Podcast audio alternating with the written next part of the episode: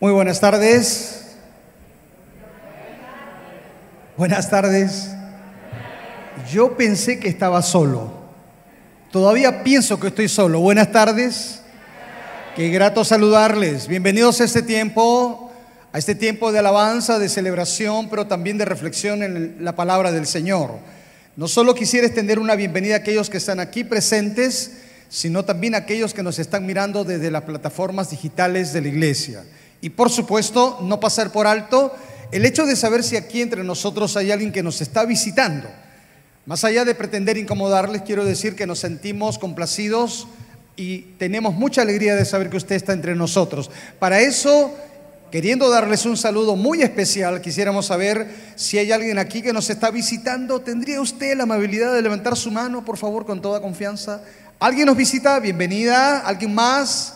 Gracias por estar aquí. ¿Alguien más? Sí, bienvenidos también. Vamos a dar una calurosa bienvenida a aquellos que están aquí entre nosotros. Gracias por acompañarnos. Durante este mes estamos hablando de finanzas a la luz de las sagradas escrituras, la Biblia. Hemos titulado a los temas o al tema general finanzas saludables en tiempos de pandemia. La semana pasada dimos un enfoque bíblico acerca del dinero. ¿Qué dice la Biblia con respecto al dinero? Hablamos, explicamos algunos elementos importantes a la luz de las sagradas escrituras. Hoy vamos a responder a la pregunta, ¿cómo hacer frente a las deudas?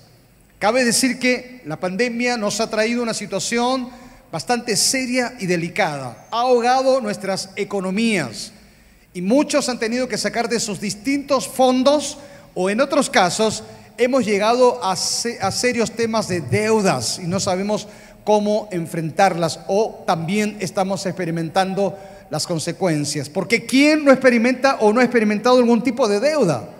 La situación no anda tan bien. Cuando tenemos que mirar nuestras billeteras, ¿las miramos con alegría o con cierta depresión? ¿Las miramos con algo de satisfacción o frustración? Vale decir que la cosa no anda tan bien. Pero hoy más que nunca tenemos que cuidar el tema de las deudas. Y le presentaré una historia en la Biblia que nos hablará de los resultados, de las consecuencias, pero también nos presentará algunos caminos para hacer frente a las deudas. Esta historia está en Segunda de Reyes, capítulo 4, versículo 1 al 7. Así que si usted tiene una Biblia, ábrala, comparta conmigo esta lectura y juntos podamos dilucidar algunos elementos, algunos consejos fundamentales en el tema de las deudas. Dice así, Segunda de Reyes, capítulo 4, versículo 1 al 7. Una mujer de las mujeres de los hijos de los profetas clamó a Eliseo diciendo, tu siervo mi marido ha muerto y tú sabes que tu siervo era temeroso de Jehová. Ha venido el acreedor para tomarse dos hijos míos por siervos. Eliseo le dijo, ¿qué te haré yo? Declárame qué tienes en casa. Ella le dijo, tu sierva ninguna cosa tiene en casa, sino solo una vasija de qué? De aceite. El profeta le dijo, ve y pide para ti vasijas o botellas prestadas de todos tus vecinos, vasijas vacías no pocas.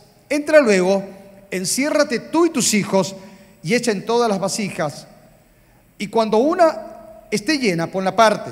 Y se fue la mujer y cerró la puerta, encerrándose ella y sus hijos, y ellos le traían la vasija y le echaban del aceite.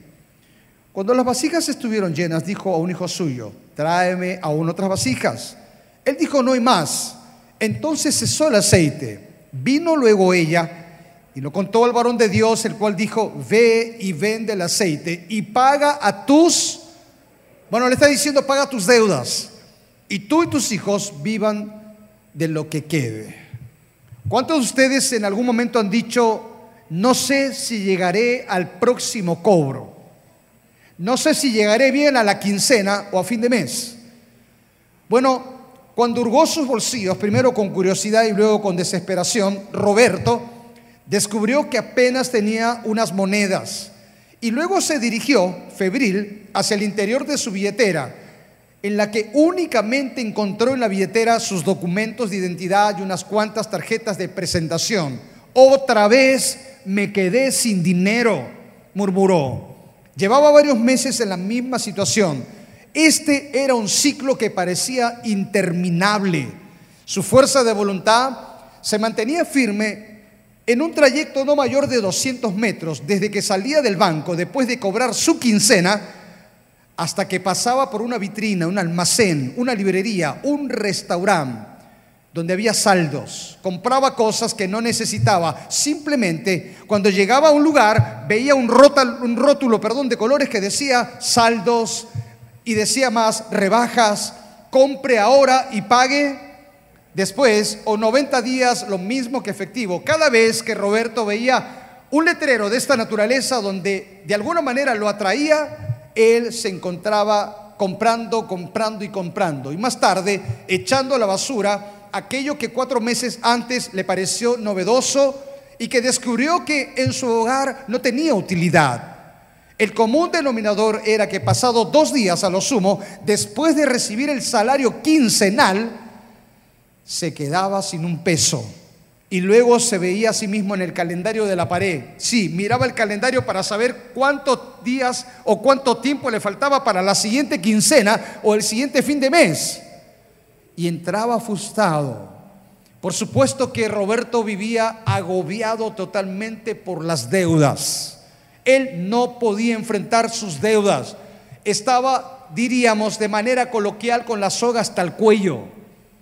Alguien decía que las deudas son como cualquier otra trampa en la que puede ser muy fácil caer, pero que es difícil salir.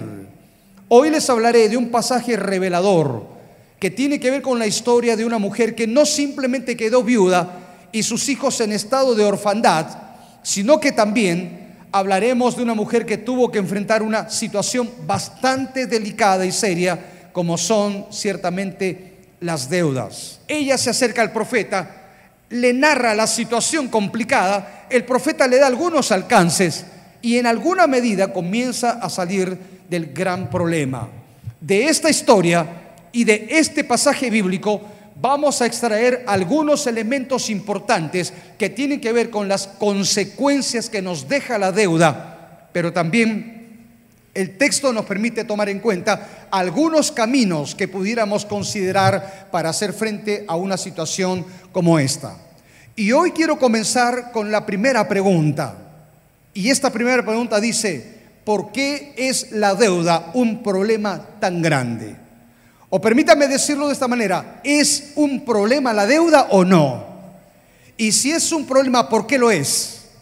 Bueno, le voy a dar entonces algunos alcances a la luz de la historia y de, otros pasajes de la Biblia y responderemos, si me ayudan con la diapositiva, la primera pregunta, ¿por qué entonces es la deuda un problema tan grande? El texto dice así, que la mujer le dijo al profeta, ha venido el acreedor para tomarse dos hijos míos por siervos. Y la primera cosa que responde a la pregunta es que recuerda, la deuda nos hace prisioneros de nuestros acreedores. Lo decimos una vez más, ¿por qué la deuda es un gran problema? Porque nos hace prisioneros de nuestros acreedores. Ella dice, ha venido el acreedor y quiere llevarse a mis hijos. Ya el Antiguo Testamento revela que las personas endeudadas se convertían en esclavos de sus acreedores. Y esto es lo que usted y yo tenemos que entender. Cuando usted toma un dinero prestado, cuando usted firma un contrato donde promete pagar el dinero prestado, usted está renunciando a su libertad financiera. Es así entonces que usted, en el buen sentido de la palabra, usted se hace cautivo de su acreedor hasta que pague el último centavo. Y tenemos que entender bien esto. Este elemento no lo podemos pasar por alto. El gran problema de la deuda es que nos hace esclavos y cautivos de nuestros acreedores. Tenemos que mirar esto con seriedad. Cada día vas a tener la llamada de los bancos. En algún momento el ofrecimiento de las financieras que te prometen tener dinero y más dinero para gastar en lo que quieres. Te van a llamar hasta el cansancio. Te van a persuadir y te van a convencer para que tengas dinero y con el dinero puedas hacer lo que tanto soñaste. De pronto entonces te llega la oferta financiera y te llega una publicidad virtual que te dice, usted puede contar ahora con efectivo. Y entonces piensas en la playa paradisiaca allí en el Caribe. O de pronto piensas que ese dinero lo puedes tener para el auto con el que tanto soñaste. O seguramente con algún tipo de proyecto. Y si bien es cierto que la financiera y el banco le va a decir, usted puede tener dinero de manera inmediata, lo que el banco y la financiera no le va a decir es que usted se va a enredar en los intereses. Por lo tanto, usted no solamente obtiene dinero contante y sonante, sino intereses que en alguna medida lo van a devorar y que se vuelven eternos, quedando la deuda en sí pendiente. Por eso tenemos que entender bien que el gran problema de la deuda es que nos hace cautivos y prisioneros de aquellos a quienes nosotros le debemos. Cuán importante es el principio del ahorro, y de eso hablaremos después. Porque en la medida que nosotros aprendamos a elevar una cultura de ahorro, aprenderemos de la mejor manera a no involucrarnos en un tipo de deudas. Hace un tiempo atrás a mí me sorprendió una pareja de jóvenes, con pequeños todavía como hijos. Ambos me dijeron, pastor, hemos decidido abrir una cuenta. Los chicos estaban pequeños, apenas estaba uno en, el jardín y el otro en la primaria, pero me dijeron, hemos decidido abrir una cuenta con la intención de que esa cuenta sirva para pagar los estudios primarios, secundarios y hasta universitarios de nuestros hijos. Y él me decía, he tomado la decisión con mi esposa de que ese dinero no se tocará jamás. Es un fondo intangible y que servirá para tal fin. Ellos decidieron antelarse a la situación y decidieron ahorrar para no involucrarse en deudas cuando los hijos tengan que entrar a estudios superiores o mayores en este caso. Porque vale decir que cuando los chicos ingresan a la escuela y más a la universidad, ¿sabe usted lo que tiene que pagar? Y aunque la universidad va cobrando de a poco, va a llegar un momento que usted paga lo inimaginable. Se lo digo por experiencia. De tal manera que tenemos que tener mucho cuidado con los ofrecimientos que nos llegan por ahí, como también en el uso de las tarjetas de crédito. Mire, se estima que el consumidor promedio gasta un 35% más cuando compra con tarjetas de crédito, un 35% más. Hoy se ha acrecentado el uso del dinero plástico en razón a la pandemia. La pandemia nos ha golpeado fuertemente y en algunos casos nos ha desequilibrado, ha provocado un serio desajuste, pero tenemos que mirar las cosas con cuidado. Mire, se estima aproximadamente que en el uso de tarjetas de crédito, más de 16 mil millones de soles se han hecho en uso de tarjetas de crédito por parte de nosotros los peruanos. El incremento y porcentaje es mayor a otros años. Hoy más de 3 millones de personas en el Perú usan tarjetas de créditos. Más de 300 mil personas están en alerta roja. ¿Qué quiere decir alerta roja? Están sobreendeudados. Casi 700 mil en luz ámbar. Dejaron de pagar, pero aún se ponen de a poco al día.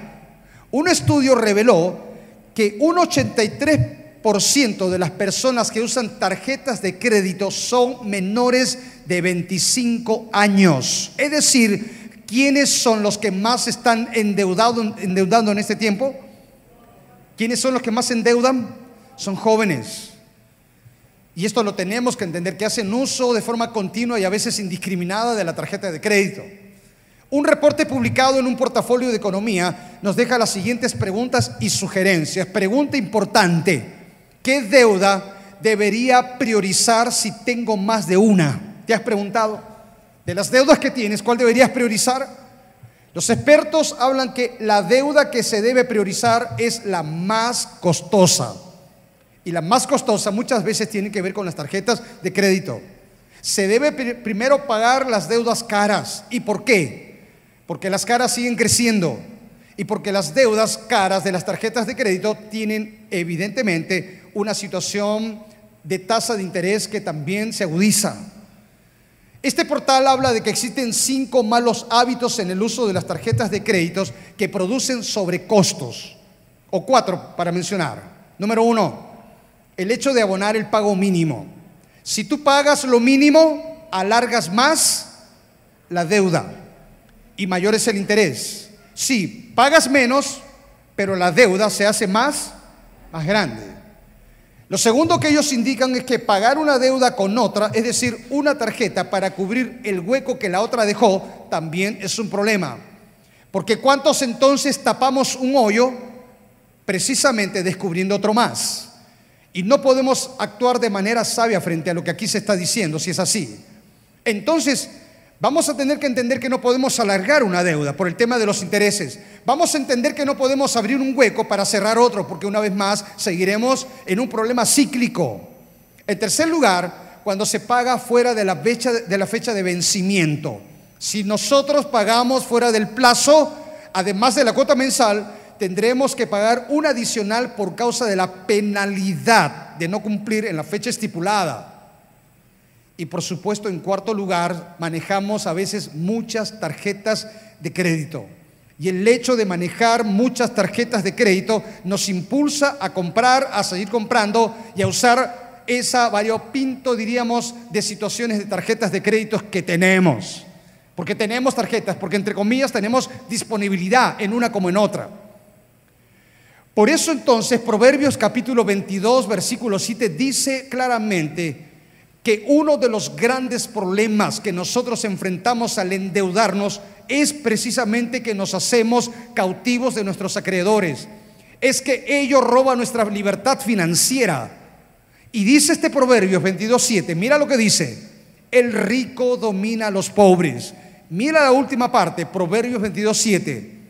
Y el que toma prestado, Ojo con esto, el que toma prestado es esclavo del que presta. Una vez más, dice el texto, el que toma prestado, ¿qué cosa es? ¿Qué se hace? Se hace esclavo del que presta. Por eso decimos una vez más que es un gran problema el tema de las deudas. Nos hacemos esclavos de nuestros acreedores. ¿Cuánto tenemos que cuidar el bombardeo de los préstamos, del uso de tarjetas, pero también cuánto tenemos que ser conscientes que nos movemos en una sociedad de consumo que te ofrece bienes inalcanzables, que te llevan a desear aún lo que no es razonable para ti en términos económicos? Por eso tenemos que tener mucho cuidado. Todo lo que ves en publicidad, todo lo que se ha diseñado a través de los comerciales o publicidad que vemos, está diseñado para que tú y yo podamos enfrentar algún tipo de necesidad al no tener el producto. Por eso se habla de una psicología publicitaria.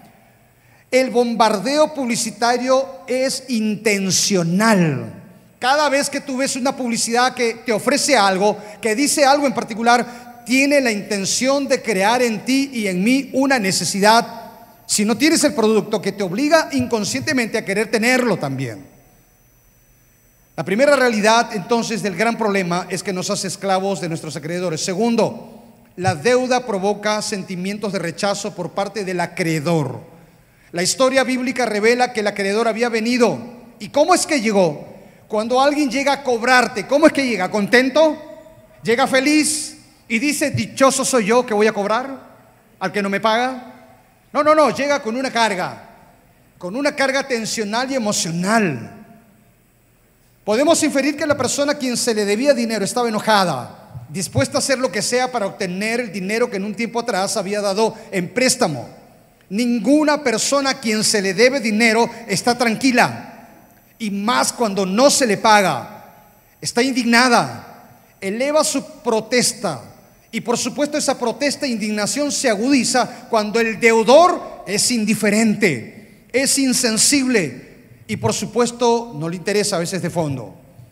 Por eso un dicho dice esto, si nos vamos a enojar porque no me quieres pagar, mejor no me pidas y tampoco te presto. Y así evitamos enojarnos el uno para con el otro. Porque las deudas son una de las razones por las cuales las amistades se pierden y las buenas relaciones se arruinan. ¿Cuántas buenas relaciones se han ido al piso cuántas buenas relaciones se han arruinado, cuántas amistades una vez más se han quebrado por causa de las deudas y cuántas familias se han partido por esa razón también. Por eso entonces el gran problema es que nos hace esclavo de los acreedores, pero también la deuda levanta la protesta de la persona a quien se debe. Y en tercer lugar, Recuerda que la deuda no honrada nos aleja de nuestra misión como hijos de Dios. Por eso dice Romanos capítulo 13, versículos 7 y 8, no debáis a nadie absolutamente nada. No debáis a nadie nada, paga a todos. Y lo dice la Biblia. Y este pagar no solo se circunscribe a las deudas interpersonales, sino también a pagar a lo que corresponde a las autoridades. Si hay que pagar tributo, pues hay que pagar tributo. Si hay que pagar impuestos, pues hay que pagar impuestos. Porque entonces si nosotros estamos en deuda, no estamos honrando nuestra misión como hijos de Dios. Hace unas semanas atrás tuve que ir al municipio preguntando lo que debía en cuanto a tributos y predios. Y de pronto, mientras estaba acercándome a la caja, una persona estaba enojada, una persona estaba indignada y me decía, ¿sabe qué? No tengo ganas de pagar nada. Pistas rotas, veredas que ya no sirven, la calle sucia. Me dice, no quisiera pagar nada. Y con el tema de la corrupción peor. Yo a mis adentros decía, yo tampoco. No tengo ganas de pagar cuando veo cómo están las cosas. Pero tengo que pagar. Es que mi misión como hijo de Dios es entender lo que dice Dios. Paga al que debes. Si es tributo, paga tributo, etcétera, etcétera. El gran problema de la deuda es que genera esclavitud. El gran problema de la deuda es que genera indignación del acreedor. Y el gran problema es que nos roba nuestra misión como hijos de Dios. Pero tengo una segunda pregunta. ¿Qué resultados nos deja las deudas? ¿Qué consecuencias trae las deudas? Y me ayudan con la segunda diapositiva. ¿Qué resultados? Porque creo que es importante que tomemos en cuenta esto a la luz del texto. Lo primero, ¿sabes qué genera la deuda? Número uno, intranquilidad. Di conmigo intranquilidad. Bueno, perdón, ¿qué cosa? Cuando tú miras entonces, el texto bíblico dice, una mujer clamó a Eliseo. Esta mujer no solo llevaba el dolor de la pérdida de su esposo y la orfandad de sus hijos, ahora había recibido como herencia no una propiedad, no dinero, no algún tipo de bien. El testamento de su esposo se escribió con una carga económica que solo la dejó intranquila, con una gran preocupación que ni siquiera la dejaba dormir. Quiero que usted observe la expresión, la mujer clamó. ¿Qué hizo la mujer, perdón? Clamó. Lo que revela que en ese clamor hay angustia, hay inquietud, hay desazón. Es el resultado de la deuda. Cuando hay deuda, hay ansiedad, hay preocupación, hay frustración profunda. La persona que sufre bajo tal carga no puede tener un corazón plenamente enfocado en Dios. Porque la deuda se convierte en una carga, en una carga emocional porque entonces cuando tenemos una deuda, los primeros pensamientos del día son las deudas. ¿Y cuál es el último pensamiento del día? También las deudas. Porque la deuda te quitará el sueño cada día. Por eso tenemos que entender que el primer resultado de las deudas siempre tendrá que ver con intranquilidad y ansiedad en el corazón. Segundo, las deudas también generan temor. ¿Sabes cuál era el miedo de esta mamá? ¿Sabes cuál era el temor de esta mujer, de esta viuda? ¿Cuál era su miedo? Que llegue el acreedor, tome a sus hijos como esclavos hasta el día en que ella pudiera pagar la deuda. Ella le dijo al profeta, ha venido el acreedor para tomarse dos hijos míos por siervos. ¿Qué genera la deuda? Temor. ¿Qué genera la deuda? Miedo miedo de que en algún momento te llegue una demanda, el temor de que una cobranza coactiva te quite todo lo que lograste con esfuerzo, con sacrificio. Y sobre todo entonces el miedo a perder la propia reputación. Esto es lo que produce como resultado la deuda, miedos, temores, zozobra en la vida como en el corazón. De tal manera que encontramos que genera intranquilidad, que trae temores o miedos. En tercer lugar, ¿sabes que la deuda nos roba la paz en la familia? Tarde o temprano por las deudas una de las partes en el hogar reaccionará y por su reacción tomará una decisión que no sea la conveniente. La mujer de la historia vio la amenaza en su familia. Estaba a punto de quedarse sin hijos. Estos hijos servirían como la garantía ante el acreedor hasta que ella pague el último centavo. Sí, Porque no solo estaba la posibilidad de que ella quedara sola a causa de la viudez, sino sola también a causa de que los hijos no estarían más con ella. Por eso que ella clama, Eliseo. Una vez más, cuando hay deudas, se roba la paz y la tranquilidad en el hogar. Cuando hay deudas, la familia no tiene paz. Tenemos que leer lo que bien dice Proverbios, que es sabiduría práctica. No podemos endeudarnos de ninguna forma, de ninguna naturaleza, ni siquiera en el hecho de tener que ayudar a alguien, porque aún eso te puede traer problemas. Salvo que tú tengas el criterio y la confianza, bueno, queda en tus manos. Pero te voy a leer algunos proverbios que hablan de temas de deudas por el hecho de salir garantes. Cuando dice Proverbios capítulo 11, versículo 15, es peligroso dar garantía por la deuda de alguien. Es más seguro no ser fiador de nadie. Proverbios 17, 18. Qué poco inteligente es comprometerse y salir fiador en favor de un amigo. Proverbios 22, 26 y 27. No te comprometas por otros, ni salgas fiador de nadie ¿Por qué han de quitarte hasta la cama si resulta que no tienes con qué pagar? ¿Qué nos están diciendo todos estos versículos? ¿Qué nos están enseñando todos estos proverbios? En lo posible evita endeudarte, pero también en lo posible evita salir garante de otra persona. Porque tarde o temprano puedes cargar una deuda que aunque no te corresponde, también te robará la paz en el hogar. ¿Y a cuántos nos ha pasado eso seguramente? Y a veces no aprendemos hasta que nos pasa, ¿verdad? Hasta que nos ocurre. Por lo tanto, entonces las deudas traen intranquilidad, las deudas generan temor y por supuesto hemos dicho también que en el caso de las deudas roban la paz en el hogar. En cuarto lugar, las deudas generan tensión en las relaciones familiares. Observe el texto, dice, mis hijos, mis hijos, los únicos, que tengo. Mis hijos van a ser llevados como esclavos. Claro que la familia experimenta tensión cuando hay deuda. ¿Cuántos hijos sufren y pagan las consecuencias de las malas decisiones que tomaron sus padres? Las esposas reclaman las determinaciones imprudentes de sus esposos cuando toman decisiones y no les consultan. Los esposos luchan con esposas que gastan y gastan compulsivamente y deterioran la economía familiar. Déjeme decirle en esta oportunidad que las deudas se han convertido en una de las causas primarias de tensión en el hogar, en la familia, como también en el matrimonio. Y en casos muy extremos ha agrietado, ha dividido y ha partido la familia como el matrimonio. El 85% de las personas que se divorciaron expresaron que uno de los factores que generó tal separación tuvo que ver con el mal manejo financiero porque las deudas una vez más generan tensión y la familia sufre las consecuencias y se pagan los platos rotos tarde o temprano. En quinto lugar, la deuda causa desconfianza, porque entonces, ¿quién quisiera prestar dinero a la persona que nunca paga?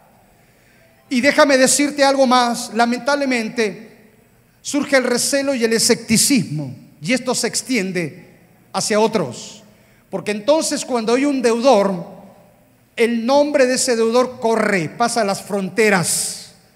Y entonces el nombre de ese deudor comienza a estar en boca de muchas personas.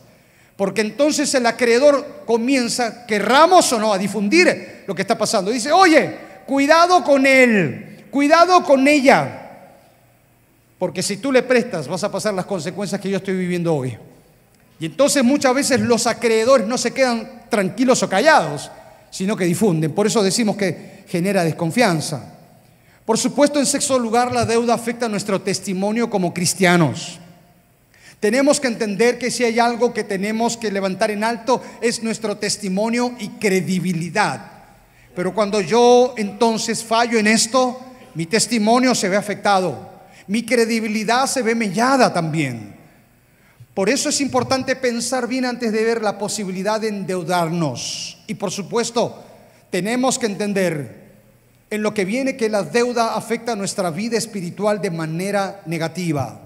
Cuando estamos en deudas, Dios pasa a otro plano. Solo tenemos lugar para la deuda. Solo tenemos espacio para la deuda. Dios queda en un tercer o cuarto plano. Una vez que la deuda domina tu vida y tu mente, ya no tienes control sobre ella, sino que la deuda tiene control sobre ti. Y quiero que sepas cómo afecta la deuda en tu comunión con el Señor. Entonces dejarás de orar con la tranquilidad y la paz. Dejarás de leer la escritura, porque entonces solo tienes cabeza para la deuda. Y en otros casos dejarás de congregarte ¿Por qué dejarás de congregarte? Porque tendrás que trabajar, trabajar, trabajar y seguir trabajando para pagar esa deuda. Y en otros casos, ¿sabe cómo afecta la deuda en términos de ir a la iglesia? Cuando le debemos a alguien que también es parte de la misma iglesia. Es que si voy, voy a ver a la persona. Es que si voy va a estar ahí, no sé qué cara voy a poner. Y entonces afectamos en todo el sentido de la palabra también nuestra vida espiritual. La, pregunta tercera y final es, ¿hay solución para enfrentar las deudas? Yo le puedo decir que sí. Y le voy a dar algunos elementos importantes. Número uno, ¿qué hizo esta mujer cuando estaba endeudada? ¿Qué es lo primero que hizo?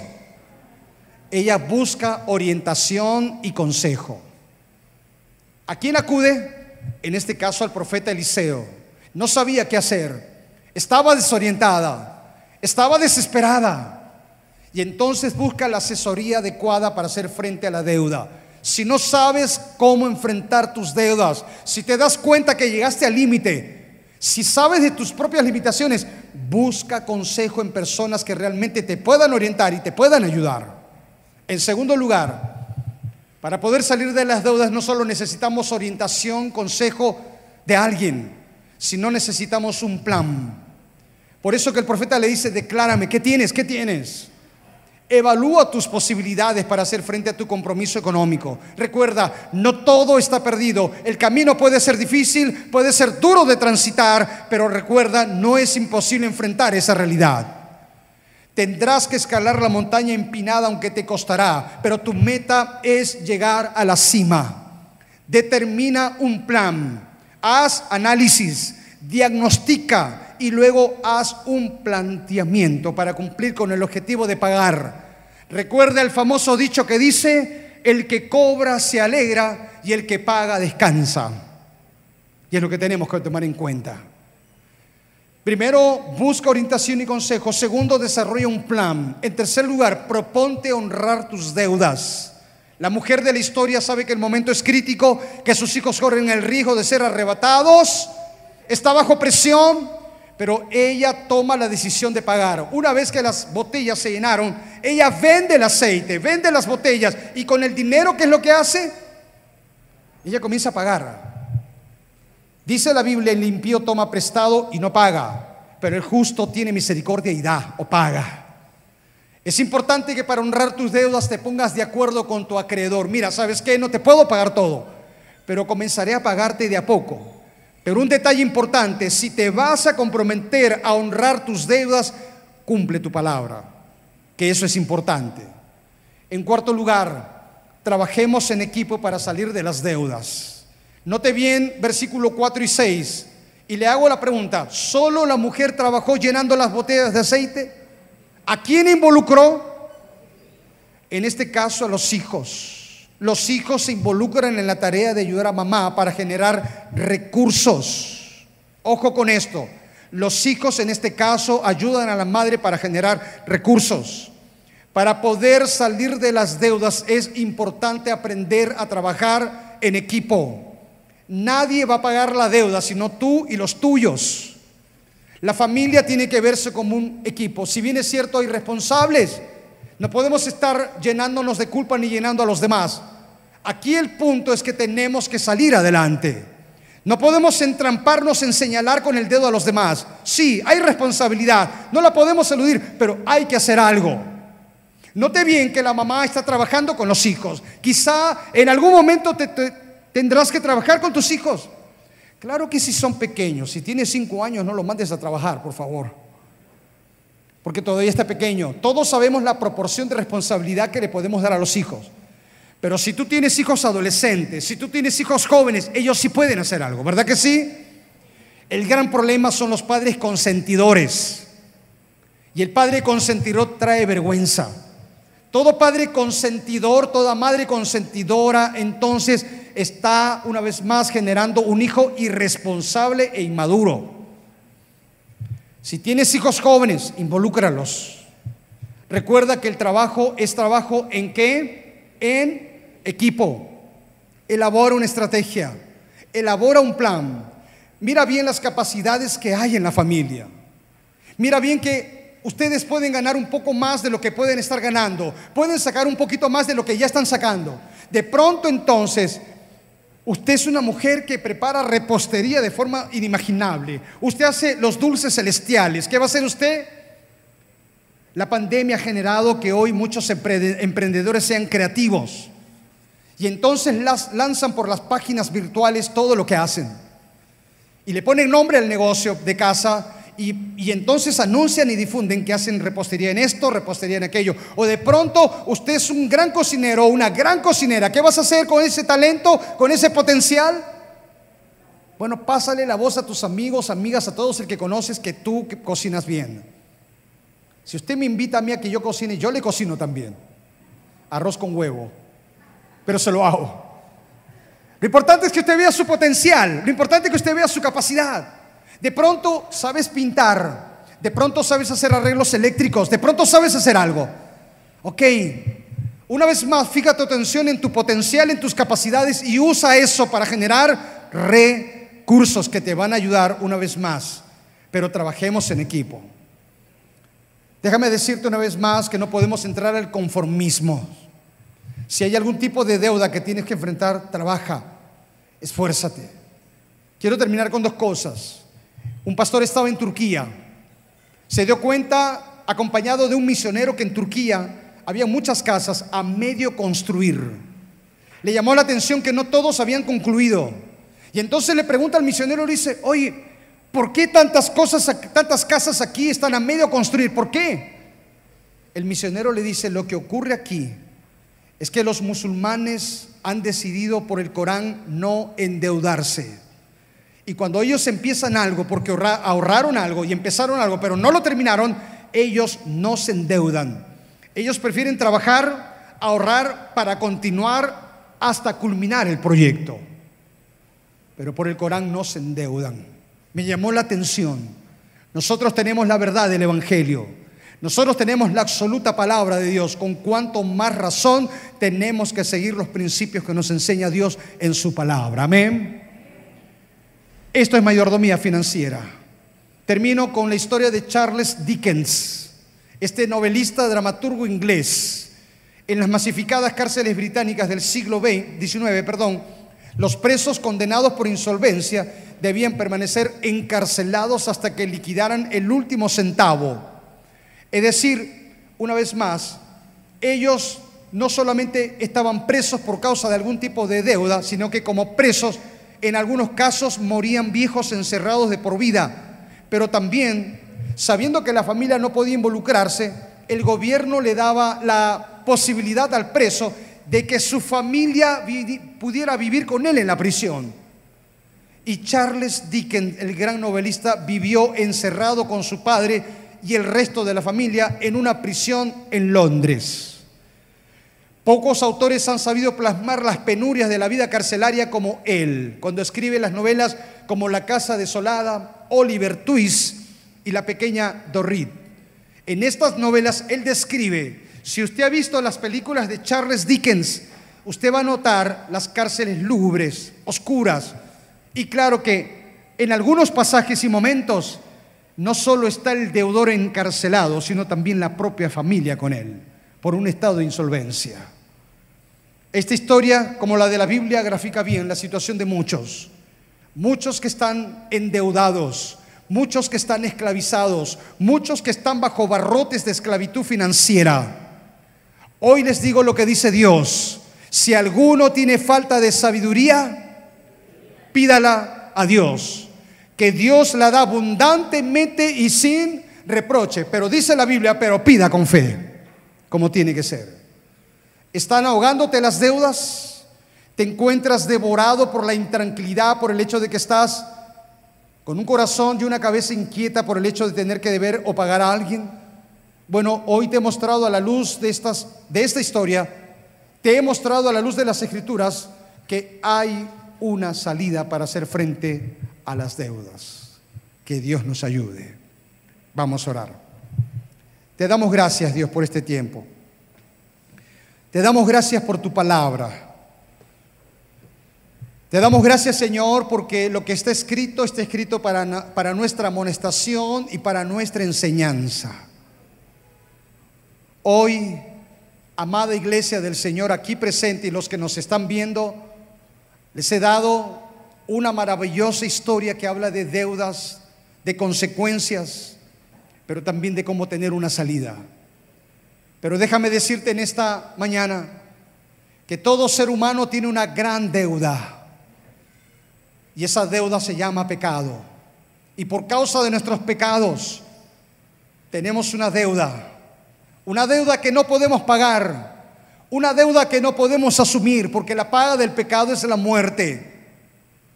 Pero para ti tengo buenas noticias, que si bien es cierto tenemos una gran deuda delante de Dios a consecuencia de nuestros pecados, también quiero decirte que esa deuda se canceló en la cruz del Calvario. Cristo pagó la deuda. Usted no tiene que hacer nada. Usted no tiene que ofrecer dinero, usted no tiene que hacer méritos, usted no tiene que hacer obra alguna. Lo único que usted tiene que hacer para que esa deuda sea cancelada también en su vida es entregarle su vida a Cristo. Él pagó todo en la cruz. Pagó las demandas de Dios sobre nosotros. Y si en esta oportunidad quieres que esa deuda sea cancelada, lo único que tienes que hacer es entregarle tu vida a Jesús. Entrégale tu vida a Cristo y tu deuda será cancelada en el cielo. Si es así, quiero invitarte a que hagas esta oración conmigo, por favor.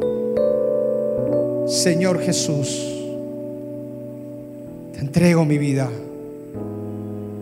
Llevo el peso de la deuda a causa de mis pecados. Pero hoy le entrego mi vida a Jesús, quien canceló esa deuda en la cruz. Jesús, ven a mi vida. ¿Habrá alguien que hizo esta oración? Si es así, por favor, permíteme saberlo para orar por ti. Si tú en esta tarde oraste porque Dios cancele tu deuda delante de Él, Levanta tu mano donde estás. ¿Cuántos hicieron esta oración? ¿Pueden levantar sus manos? Yo vi tu mano, Dios te bendiga, Dios te bendiga. ¿Habrá alguien más si es la primera vez que le abres tu corazón a Jesús? ¿Habrá alguien más? ¿Puede levantar su mano? Yo oraré por usted un momento. No cargues más esa deuda que te acusa delante de Dios. No cargues más esa deuda que te condena delante de Dios, que es justo. Hoy tu deuda se canceló, solo entrégale tu vida a Jesús. ¿Habrá alguien más? ¿Quiere levantar su mano? ¿Me deja orar por usted un momento? Mientras todos estamos orando, ustedes que levantaron sus manos, permítame orar un momento. Solo quiero pedirle que usted se ponga de pie en su lugar. Levantaste la mano, puedes ponerte de pie un momento. Oraré por usted, luego se sentará. Gracias, puede ponerse de pie. Por favor, póngase de pie, gracias. Sí, póngase de pie, gracias. Póngase de pie. Quien más levantó la mano, gracias. Póngase de pie, por favor. Gracias. Gracias. Gracias. Padre bueno, esta obra es tuya. Y la palabra tuya no vuelve vacía. Cumple el propósito para el cual envías. Hoy los cielos se llenan de gozo, como nuestro corazón los ángeles se llenan de regocijo. Sí, Señor, hay fiesta en los cielos, porque hoy se escriben nuevos nombres. Cuida de ellos. Perdona sus pecados, limpia sus vidas. Y el Espíritu de Dios venga sobre ellos, Señor, sellándoles. Y el Espíritu de testimonio de que son hijos de Dios a partir de este momento. Gracias, Señor, por esta obra en ellos. Gracias. Tomen asiento. Gracias. Habrán unas personas que en algún momento se van a acercar a entregarle un material y orientarle en el paso de fe que está dando. Iglesia, Dios nos ayude a ser buenos mayordomos de nuestras finanzas. Ayúdanos, Señor, y danos sabiduría. Te lo pedimos en el nombre de Jesús. Amén.